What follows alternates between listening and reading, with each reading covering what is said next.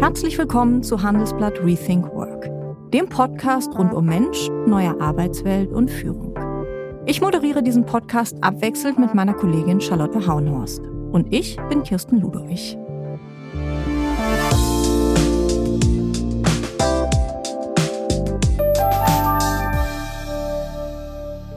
Zwei Tage war es ziemlich voll hier in unserer Zentrale. Warum? Die Handelsblatt Media Group hat im ganzen Haus ihre Türen geöffnet, und zwar für den Kongress Work in Progress. Hunderte Menschen haben live in Düsseldorf und online an den Bildschirmen darüber diskutiert, wie die Zukunft der Arbeit aussehen könnte. Wir waren mit Rethink Work auch dabei, und zwar live. Wir haben die heutige Folge nämlich nicht im Podcast-Studio aufgenommen, sondern mit Publikum in unserem Foyer und an den Bildschirmen. Eine Premiere auch für mich. Umso mehr interessiert mich Ihr Feedback. Sollten wir sowas öfter machen? Wären Sie auch gern mal live dabei? Welchen Gast sollten wir einladen? Schreiben Sie mir gerne unter rethinkwork@handelsblatt.com. Und jetzt viel Spaß mit der neuen Folge. Herzlich willkommen zur ersten Live-Folge unseres Podcasts Handelsblatt Rethink Work in dem sich alles um Mensch, neue Arbeitswelt und Führung dreht, alle zwei Wochen. Und ich freue mich sehr, dass ich auch äh, heute einen Gast habe, der sich selbst und ganz viele tausende andere Menschen durch diese ja wirklich turbulenten Zeiten führt, und zwar beim zweitgrößten Autobauer der Welt, und zwar bei Volkswagen. Gunnar Kilian kam vor mehr als 20 Jahren zu Volkswagen und äh, er blieb in Wolfsburg. Äh, er ist mittlerweile 47 Jahre alt und äh, er hat das gemacht, was 2018, als er in den Personalvorstand berufen wurde, viele als steile Karriere bezeichnet haben. Mittlerweile ist er, wie gesagt, Personalvorstand bei Volkswagen und damit verantwortlich für über 670.000 Mitarbeiterinnen und Mitarbeiter auf der ganzen Welt. Hallo nach Wolfsburg, Herr Kilian. Ich bin gerade ein bisschen neidisch. Äh, ich habe gerade schon ein bisschen reingehört äh, in die Konferenz und habe spontan gedacht, jetzt wäre ich auch lieber vor Ort. Ja, vielleicht beim nächsten Mal, Herr Kilian. Wir äh, begrüßen Sie immer gerne äh, hier in Düsseldorf. Ähm, Herr Kilian, mal angenommen, wir sitzen in einem Bewerbungsgespräch. Ich weiß, es ist vermessen, ähm, weil ich der Fragende wäre. Aber äh, dann würde ich äh, Sie fragen, in Ihrem Lebenslauf ist mir aufgefallen, dass Sie im Januar 1975 im wunderschönen Westerland äh, auf Sylt geboren wurden. Sylt, des Deutschen liebste Ferieninsel, Treffpunkt der reichen, schönen Promis. Wie haben Sie das hingekriegt? Also ich bin richtigerweise auf Sylt geboren. Äh, mein Vater hat sich aber ähm, äh, häufiger beruflich verändert und das hat mich dann auch ins schöne Niedersachsen geführt. Wobei ich leider zugeben muss, Sylt ist bis heute tatsächlich das, was man klassisch zu Hause nennt für mich. Das heißt, ich muss schon regelmäßig mal an die Nordsee. Ansonsten geht's mir nicht so richtig gut. Okay, Sie haben gesagt, Ihr Vater ähm, hat Sie dann nach Niedersachsen gebracht, weil das wäre so meine nächste Frage. Wie kommt man vom schönen Sylt äh, aufs platte Land am Rande von Niedersachsen, wo es in Wolfsburg eigentlich nichts gibt außer Volkswagen? Naja, das äh, würde ich jetzt tatsächlich bestreiten. Ich habe ja meine Jugend hier in der Region verbracht und äh, die Region Braunschweig-Wolfsburg bietet äh, schon wahnsinnig viel. Äh, Im Übrigen hat sich Wolfsburg auch in diesen 20 Jahren äh, wahnsinnig entwickelt, nicht zuletzt, äh, weil der Konzernsitz von Volkswagen hier ist. Ähm, die Stadt bietet doch deutlich mehr, als man äh, vermutet. Aber als ich zu Volkswagen gekommen bin, äh, um darauf vielleicht kurz einzugehen, war es für mich schon damals die Frage, bleibe ich eigentlich in, in einem Industrieunternehmen? Ich fand es wahnsinnig spannend, das mal von innen zu sehen. Damals war mein Plan gar nicht so lange zu bleiben. Ich habe dann aber festgestellt, das Automobil hat mich immer viel fasziniert. Ja, ich bin äh, Autofan. Und ich Was habe fahren Sie denn für ein Auto, Herr Kian? Ich fahre zurzeit einen Golf R. Aha. Und und auch ein Elektroauto, um die Frage gleich vorwegzunehmen. ja, da wäre ich ähm, jetzt noch drauf gekommen. das das habe ich mir gedacht. Ähm, aber Volkswagen hat eine wahnsinnige Faszination für mich, nicht zuletzt auch als Arbeitgeber, ähm, weil Volkswagen eben wahnsinnig viel für seine Mitarbeiter eröffnet. Und gerade das global auch tätig sein zu können in einem solchen Mehrmarkenkonzern. Wir sind ja der einzige echte funktionierende Mehrmarkenkonzern der Welt, behaupte ich mal. Mhm. Ähm, das ist schon ein wahnsinniges Asset und hat eine wahnsinnige eigene Faszination. Mhm. Das dürfen Sie jetzt nicht Stellantis hören lassen, äh, dass Sie der einzige echte Markenkonzern sind. Mehrmarkenkonzern. Mehrmarkenkonzern. Volkswagen ist ja wirklich, muss man echt sagen, ein ziemlicher Koloss. Sie haben es angesprochen mit mehreren Marken, mit vielen Marken, mit noch viel mehr unterschiedlichen Interessen, äh, wenn man das so manchmal auch in den Medien verfolgt. Äh, on top stehen Sie vor der größten Transformation der VW-Geschichte, so sagt es zumindest Ihr äh, CEO Herbert Dies. Von Corona, Ukraine-Krieg ganz zu schweigen, was ja nicht nur die Menschen belastet, sondern auch das Geschäft. Wie ist denn im Moment die Stimmung bei Ihnen in der Belegschaft? Erfreulicherweise muss ich sagen, trotz der großen Transformation haben wir jährlich äh, verbesserte Zustimmungsraten in unserem Stimmungsbarometer. Wir messen ja weltweit die Stimmung in unserer Belegschaft und wir haben tatsächlich im vergangenen Jahr von unseren Belegschaften, und zwar weltweit, äh, aber auch in Deutschland, äh, Rekordbewertungen im positiven Sinne bekommen. Ich glaube, das hat auch viel damit zu tun, wie Volkswagen in der Corona-Pandemie sich um seine Beschäftigten gekümmert hat. Es hat aber auch was damit zu tun, dass wir versuchen, in dieser Transformation Stabilität zu geben. Mhm. Jetzt ist nur, ähm, die Frage ist ja auch immer, was gebe ich in so einem Stimmungsbarometer an und ähm, was empfinde ich wirklich, ähm, muss man ja auch mal sagen. Was hören Sie denn so von Ihrem innersten Führungszirkel, die dann auch nah an den Mitarbeiterinnen und Mitarbeitern dran sind? Natürlich ist die Transformation eine Riesenherausforderung. Wir sind äh, 20 15, 16 in die Transformation gestartet. Im Übrigen mit wesentlichen, auch wichtigen Weichenstellungen durch Herbert Dies. Die klare Ausrichtung Richtung Elektromobilität, die klare Ausrichtung Richtung Digitalisierung. Ähm, und natürlich äh, ist das für die gesamte Mannschaft, auch für die Führungsmannschaft anstrengend. Das, das muss man äh, so ehrlich einräumen. Es wird sich, glaube ich, niemand im Konzern über äh, eine zu geringe Arbeitsbelastung momentan beklagen können. Ähm, auf der anderen Seite haben wir auch konsequent äh, daran gearbeitet, den Wandel wirklich konkret zu beschreiben. Ich gebe ein Beispiel. Wir haben in unseren Komponentenstandorten, also den Fabriken, in denen wir heute traditionell Motoren, Getriebe für Verbrennerfahrzeuge bauen, haben wir bereits äh, 2016 im Zukunftspakt sehr konkret beschrieben, welche neuen Produkte im elektromobilen Zeitalter kommen an die Standorte. Ein praktisches Beispiel, ich nehme jetzt mal den Standort Kassel, unser Getriebewerk. Dort haben wir zum Beispiel die Fertigung unserer Elektromotoren ähm, äh, hingebracht. Warum ist das so wesentlich? Weil natürlich mit diesen Produktentscheidungen auch klar ist, gerade für unsere großen produzierenden Standorte, wohin qualifizieren wir Menschen äh, und welche Tätigkeiten werden die Menschen künftig ausüben. Und dieses konkrete Beschreiben, das wir inzwischen für all unsere deutschen Standorte äh, abgeschlossen haben, gibt natürlich Sicherheit im Wandel. Mhm. Ich würde nur gerne noch mal auf diese Verunsicherung zurückkommen, weil im Moment kommt ja extrem vieles zusammen. Wir haben äh, also Geschäft, fürs Geschäft Inflation, wir haben oder Sie haben auch vor allen Dingen gestörte Lieferketten durch Corona, durch Ukraine-Krieg, äh, Rezessionsängste, auch Sinnfragen bei den Menschen, also sowohl im Privaten als auch im Job, Verunsicherung, was ja auch die robustesten Gemüter sozusagen anfasst.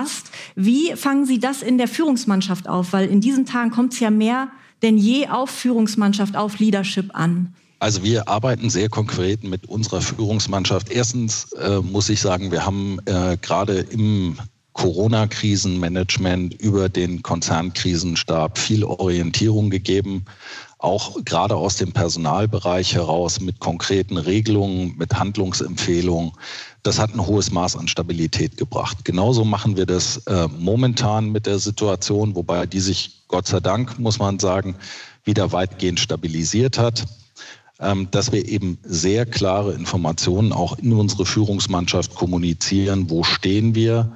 Was heißt das für beispielsweise Lieferketten, weil Sie das Beispiel eben mhm. nannten, wann laufen wir wieder an? Wir sind Gott sei Dank überall wieder angelaufen.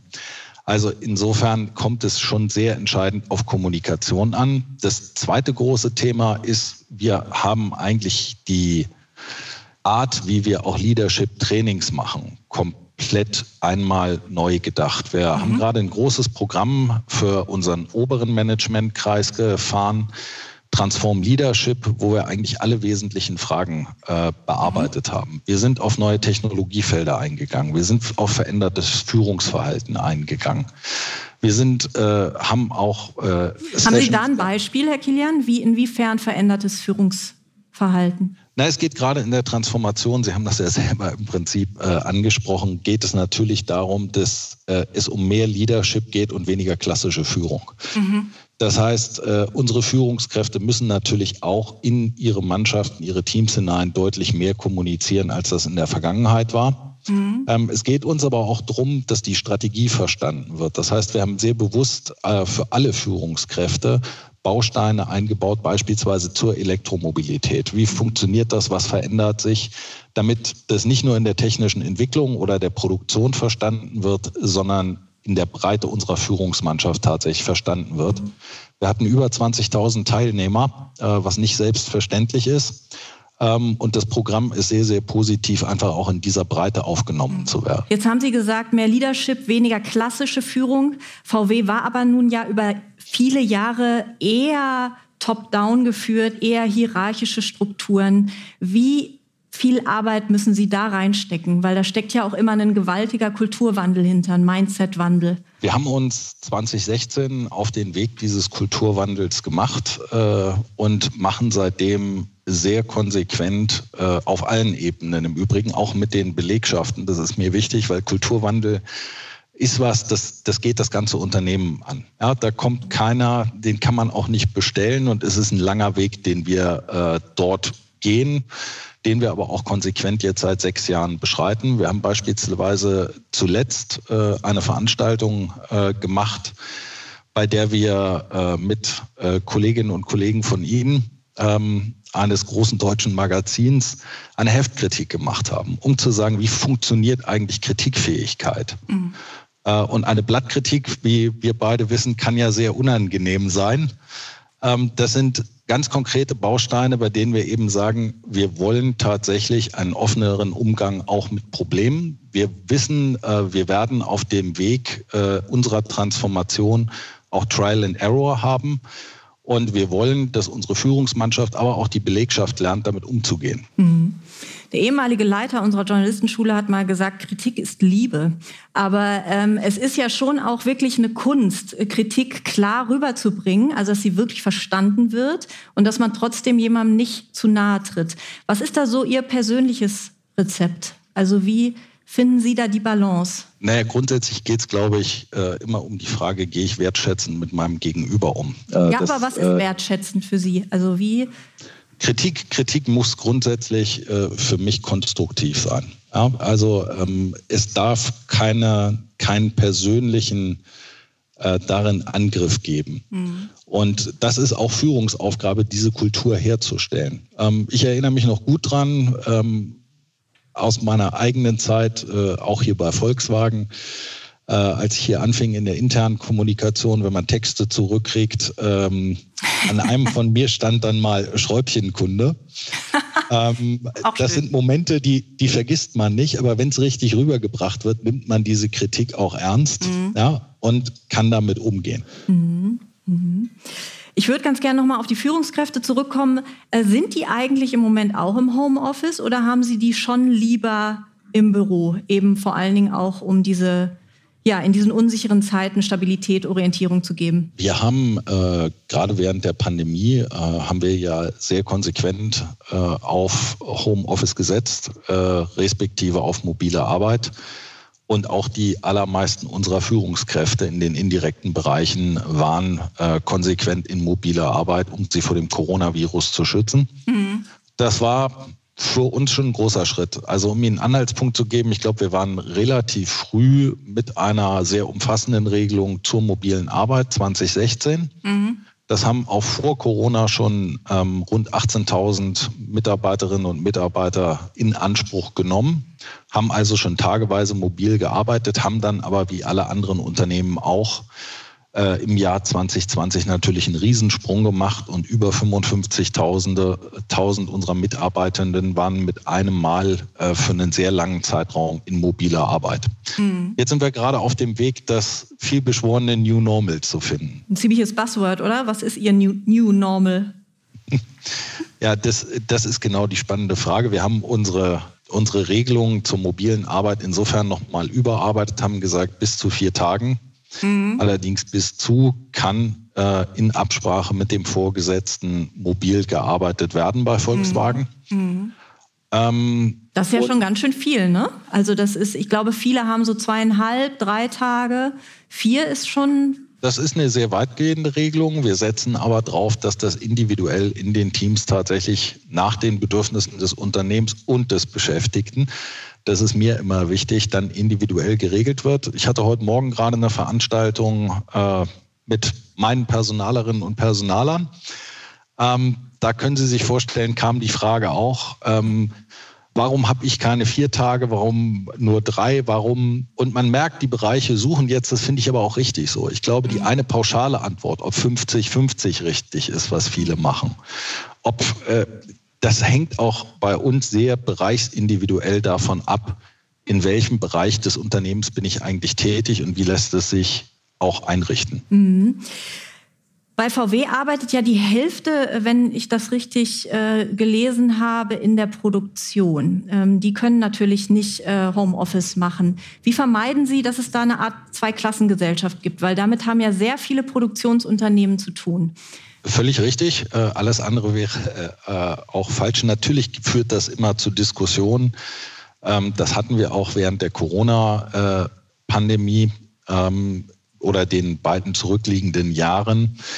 Äh, die Diskussion, die indirekten Bereiche mit mobiler Arbeit im Homeoffice. Und natürlich kann ich, wenn ich in der Produktion tätig bin, keine mobile Arbeit machen. Wir arbeiten aber stetig dran, gemeinsam äh, insbesondere mit meinem Kollegen Christian Vollmer, dem Produktionsvorstand der Marke Volkswagen, dass wir auch in der Produktion dort womöglich äh, schauen, wie können wir ein Stück weit mehr Flexibilität auf der einen Seite realisieren, wie können wir aber auch insgesamt das Thema Führung in der Produktion, Zufriedenheit bei Produktion mhm. innerhalb äh, der Tätigkeiten in der Produktion stärken. Mhm. Dazu haben wir gemeinsam ein Programm aufgesetzt, äh, in dem Fall äh, mit Hans Reitz, äh, wo wir sehr individuell auch auf die Bedürfnisse unserer Kolleginnen und Kollegen in den Fertigungsbereichen eingehen. Aber natürlich ist dort mobile Arbeit nicht, nicht möglich.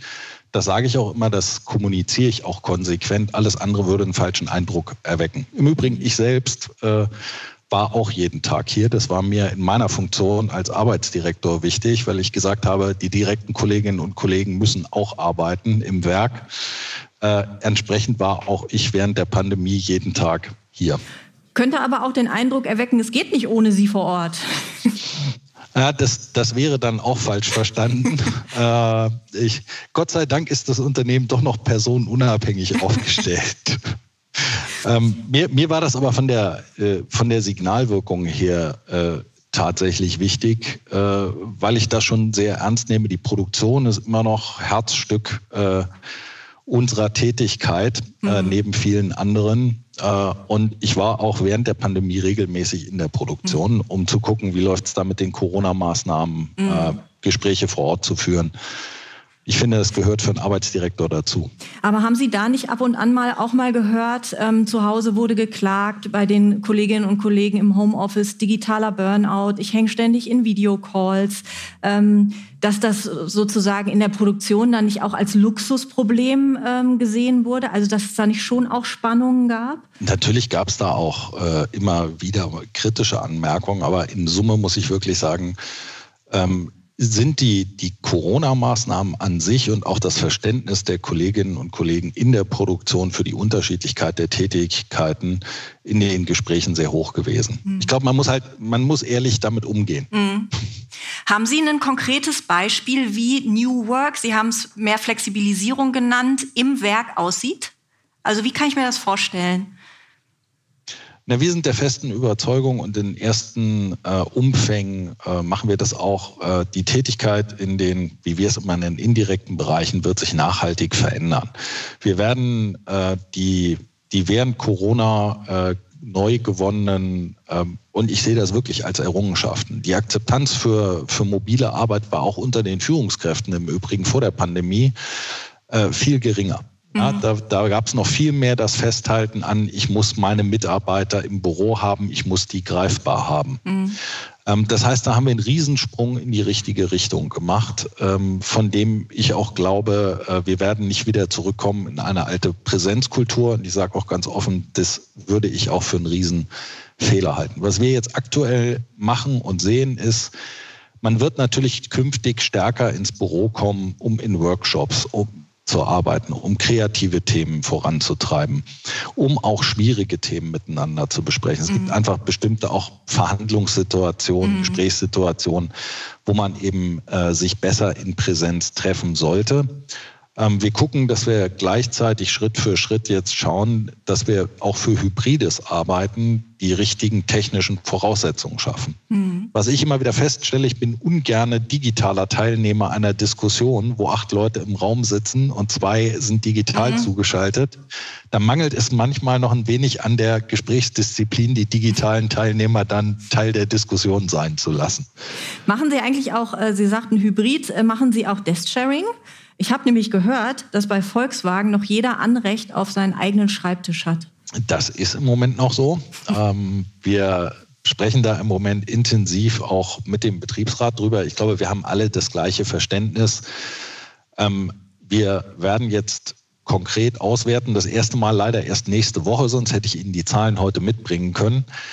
Ähm, wie viele Tage mobile Arbeit sind denn jetzt tatsächlich von den Beschäftigten in Anspruch genommen worden? Mhm. Ähm, und dann werden auch wir natürlich darüber sprechen, äh, wie wir über Desk-Sharing-Konzepte ähm, schlicht Flächeneffizienzen dann auch heben können. Mhm. Ich glaube, das ist bei einem Umfang von mobiler Arbeit, bei drei Tagen mobiler Arbeit, muss man einfach sagen, ähm, ist das, glaube ich, auch nur adäquat, darüber zu sprechen. Worauf wir Wert legen, ist, man muss dann aber auch Desk-Sharing-Konzepte und da arbeiten viele unserer Bereiche gerade dran, gemeinsam auch mit den Kolleginnen und Kollegen unseres Betriebsrats, das muss dann aber auch so attraktiv gestaltet werden, dass das tatsächlich vernünftig funktionieren kann. Mhm. VW hat ja einen traditionell sehr, sehr starken Betriebsrat und Sie äh, wissen das selber ja sehr gut. Sie waren ja viele, viele Jahre sowas wie, ja, ich würde mal sagen, eine Art Chefstratege des Betriebsrats, des Konzernbetriebsrats.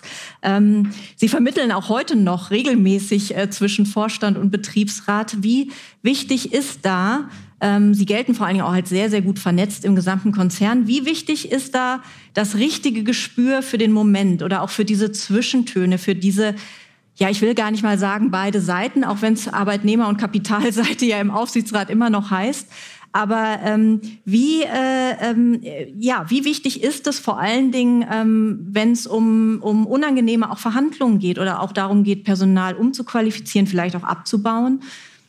Ne, ich glaube, in, in erster Linie muss es dabei immer, äh, und darum geht es mir, äh, es geht am Ende immer um, um Volkswagen, um seine Marken und um die Zukunft unserer Marken. Und von daher äh, versuche ich immer, die Sache in den Mittelpunkt zu stellen. Und dann sind sie natürlich bei Themen wie Arbeitskosten, Wettbewerbsfähigkeit und, und, und. Ähm, und natürlich hat man als Personalvorstand dann die Aufgabe, zwischen beiden Seiten äh, auch erfolgreich äh, zu vermitteln.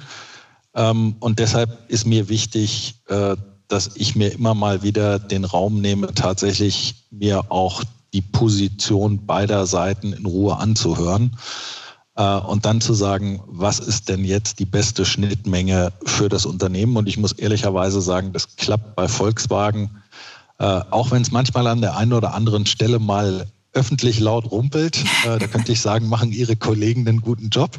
Die haben ein feines Sensorium an der einen oder anderen Stelle wahrzunehmen, wenn es bei uns hakt. Ähm, aber in der Regel geht es allen Beteiligten bei Volkswagen um den Konzern und seine Marken. Und wir haben noch für jede schwierige Situation, das zeigt, glaube ich, auch die Transformation, das, was ich am Anfang unseres Gesprächs sagte.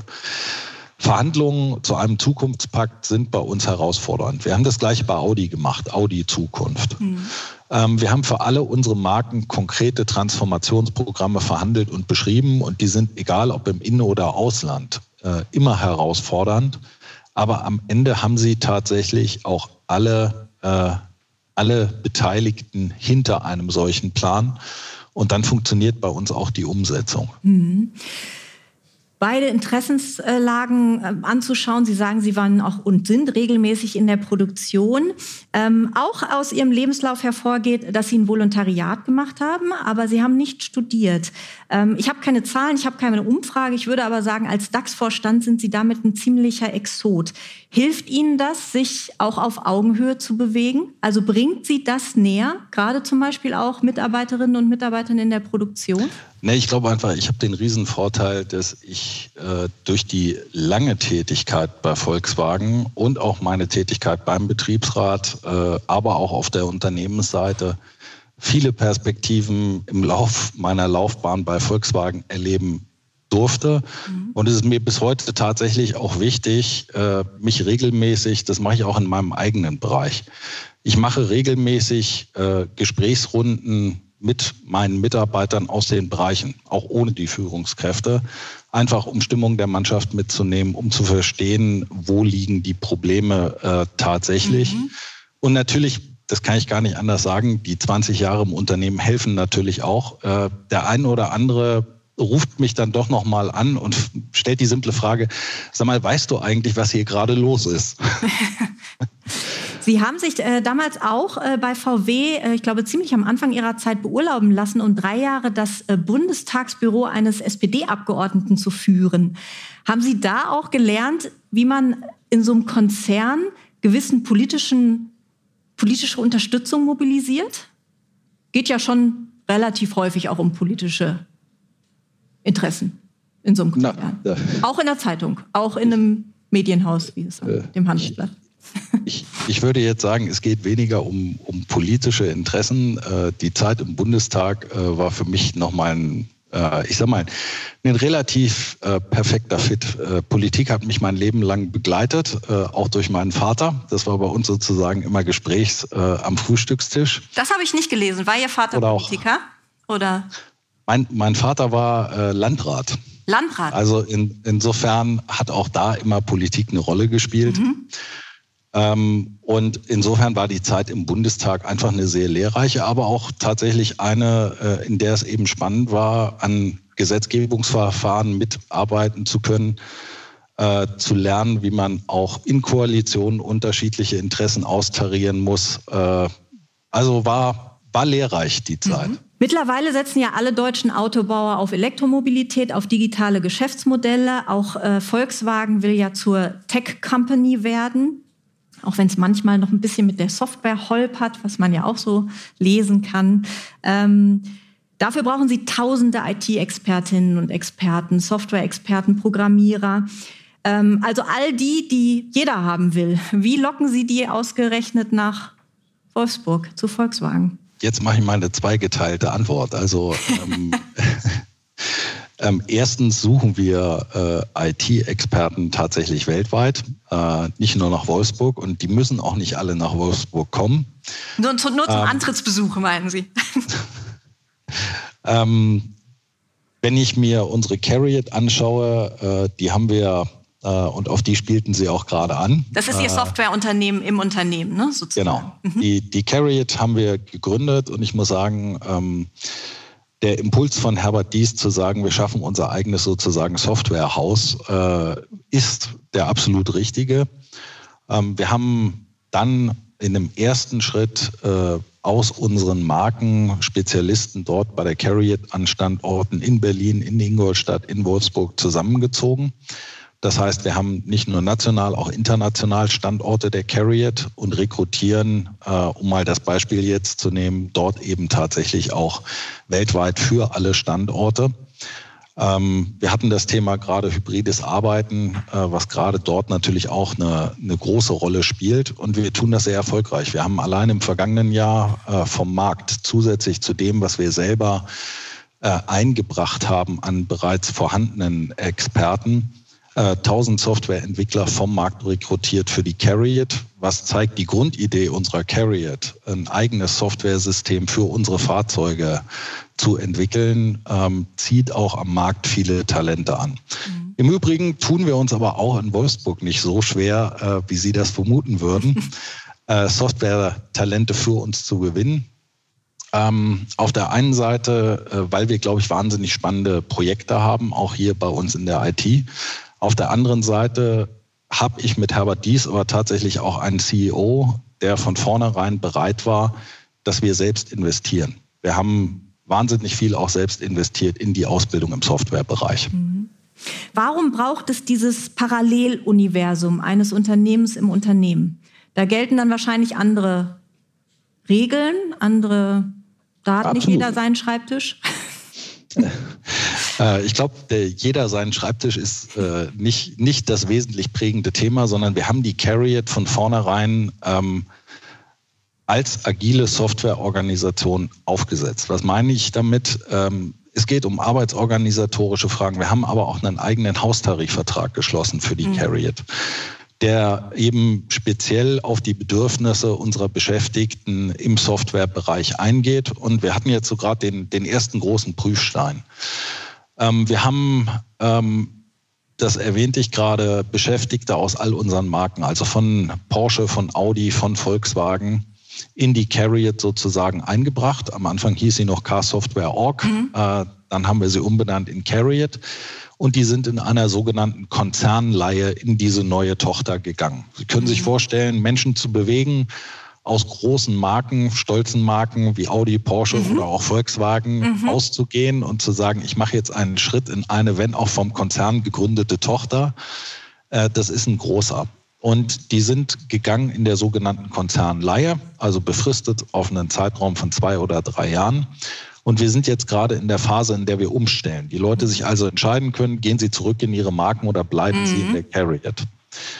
Und äh, 85 Prozent aller äh, Kolleginnen und Kollegen, die aus den Marken kamen, haben sich für die Carriot entschieden, was ein Riesenerfolg ist und zeigt, dass wir Rahmenbedingungen da auch einfach gut gesteckt haben. Mhm. Aber es ist auch wahnsinnig spannend. Mhm. Ist das so eine Blaupause auch ein bisschen für den gesamten Konzern, dass Sie sich vorstellen können, also die Marken sind natürlich schon sehr autonom, aber dass Sie sich auch noch vorstellen können, in anderen Bereichen eigene Unternehmen zu gründen? Naja, wir gucken sehr gezielt. Also generell äh, ist es uns schon wichtig, äh, den, den Konzern und unsere Unternehmen, genau wie Sie sagen, natürlich gibt es heute schon zwischen Porsche, Audi, Volkswagen, Seat, Skoda äh, Differenzierungen die historisch entstanden sind, äh, die man macht aufgrund von Unterschieden in Ländern, Kulturen.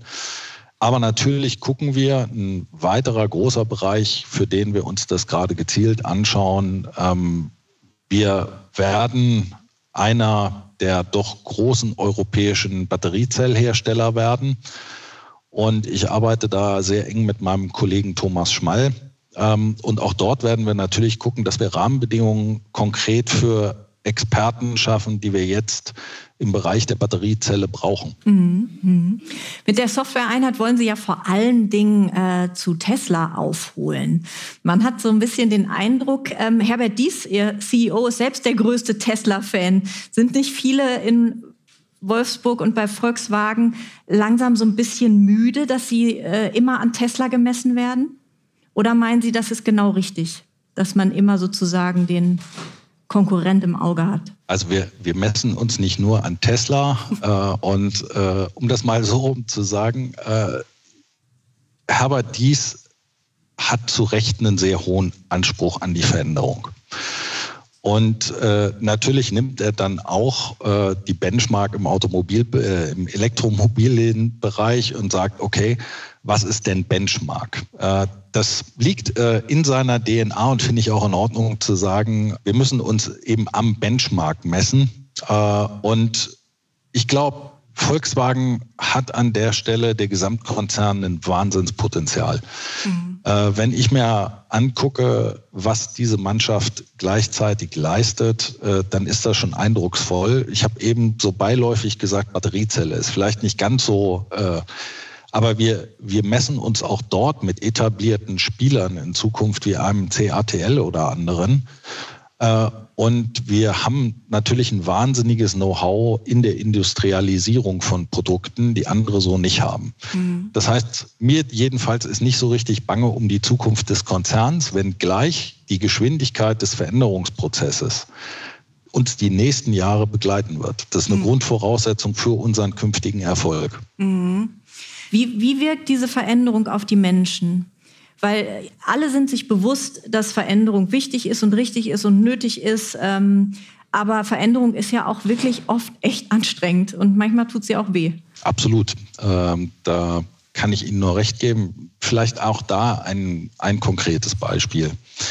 Wir sind gestartet, äh, als wir die Entscheidung getroffen haben, unseren Standort in Sachsen, Zwickau, mhm. ähm, als ersten Standort vollständig zu elektrifizieren. Ähm, also dort nur noch E-Autos zu bauen, gab es natürlich Riesenbefürchtungen in der Belegschaft. All, all das, was uns beiden häufiger in Diskussionen bewegt, wird es überhaupt genug Ladeinfrastruktur geben? Nimmt der Kunde überhaupt Elektroautos? War damals noch ein riesiges Thema. Ähm, wir haben, ähm, ich habe selbst an der Betriebsversammlung teilgenommen und wir haben damals schon gesagt, okay, das ist ein Programm, wo wir überzeugen müssen. Das heißt, wir haben unsere ersten E-Fahrzeuge dorthin gestellt, damals noch Prototypen, äh, die zum Teil noch gar nicht öffentlich bekannt waren ähm, und haben diesen Wandel konkret beschrieben. Mittlerweile äh, beneiden viele im Konzern Sachsen. Ähm, die Stimmung in der Mannschaft ist deutlich besser geworden. Wir haben aber auch 8000 Mitarbeiterinnen und Mitarbeiter für die Elektromobilität an diesem Standort qualifiziert. Und diese Konzepte tragen wir jetzt gerade an unsere anderen fahrzeugbauenden Standorte, beispielsweise nach Emden oder weil Astrid Fontaine eben bei Ihnen auf der Bühne war, auch nach Hannover mhm. für unseren ID-Bus. Mhm. Aber Zum, die Befürchtung ist da. Ja. Äh, zum Schluss äh, würde ich Sie gerne noch mal fragen. Sie haben ein sehr hehres Ziel ausgegeben vor ähm, äh, einiger Zeit, nämlich dass Sie VW wieder zur attraktivsten Arbeitgebermarke weltweit machen wollen. Also das ist wirklich ambitioniert. Äh, wie sieht's denn da aus? Und vor allen Dingen, wie messen Sie das? Way, way to go. Äh, also äh, der, Luft nach oben. Der, der Gesamtkonzern, ähm, wir, messen, wir messen ja insbesondere unsere einzelnen Marken und Gesellschaften. Ähm, und ich sage mal, ein Audi, ein Porsche sind wieder auf einem wirklich guten Weg. Ähm, bei der Marke VW haben wir noch einen Weg zu gehen, aber auch da bin ich positiver Dinge. Wir messen natürlich intern. Sie sagten vorhin so, ja, sagen die Mitarbeiter intern denn immer die Wahrheit? Wenn ich mir die Schwankungen in unseren Stimmungsbarometern über die Jahre angucke, sage ich Gott sei Dank ja. Äh, da das Instrument anonym ist, kann man daran schon sehr gut die Ausschläge nach oben oder unten sehen. Wir haben eine Fluktuationsrate von roundabout ein Prozent, was glaube ich auch durchaus für die Stabilität im Unternehmen spricht. Ähm, aber ähm, ich sehe gerade bei unserer Kernmarke VW äh, haben wir noch ein bisschen was zu tun, da bin ich noch nicht wirklich zufrieden. Hm. Wobei natürlich auch niedrige Fluktuation, dann kommt natürlich auch nicht richtig frischer Wind rein. Ne? Es äh, gibt ja äh, vom Netflix-Gründer diesen Satz, man muss eigentlich immer 10 Prozent äh, der Belegschaft kontinuierlich auswechseln, um immer wieder auch externe Impulse reinzubekommen. Sehen Sie das an? Ja, da, da würde ich jetzt bei einem, bei einem so großen Unternehmen nur bedingt zustimmen. Also wir haben ja schon viel, viel Veränderung äh, innerhalb des Unternehmens. Äh, die, die Fluktuationsrate nach extern entspricht ja nicht der, der Wechselrate intern. Es gibt mhm. ja auch viel tatsächlich interne Veränderungen.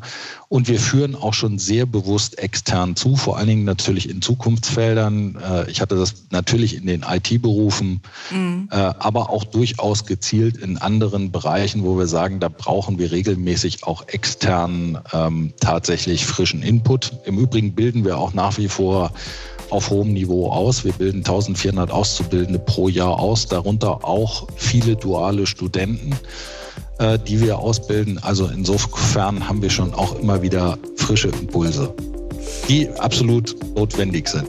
Herr Kilian, vielen, vielen Dank für das Gespräch. Hat großen Spaß gemacht. Vielen Dank.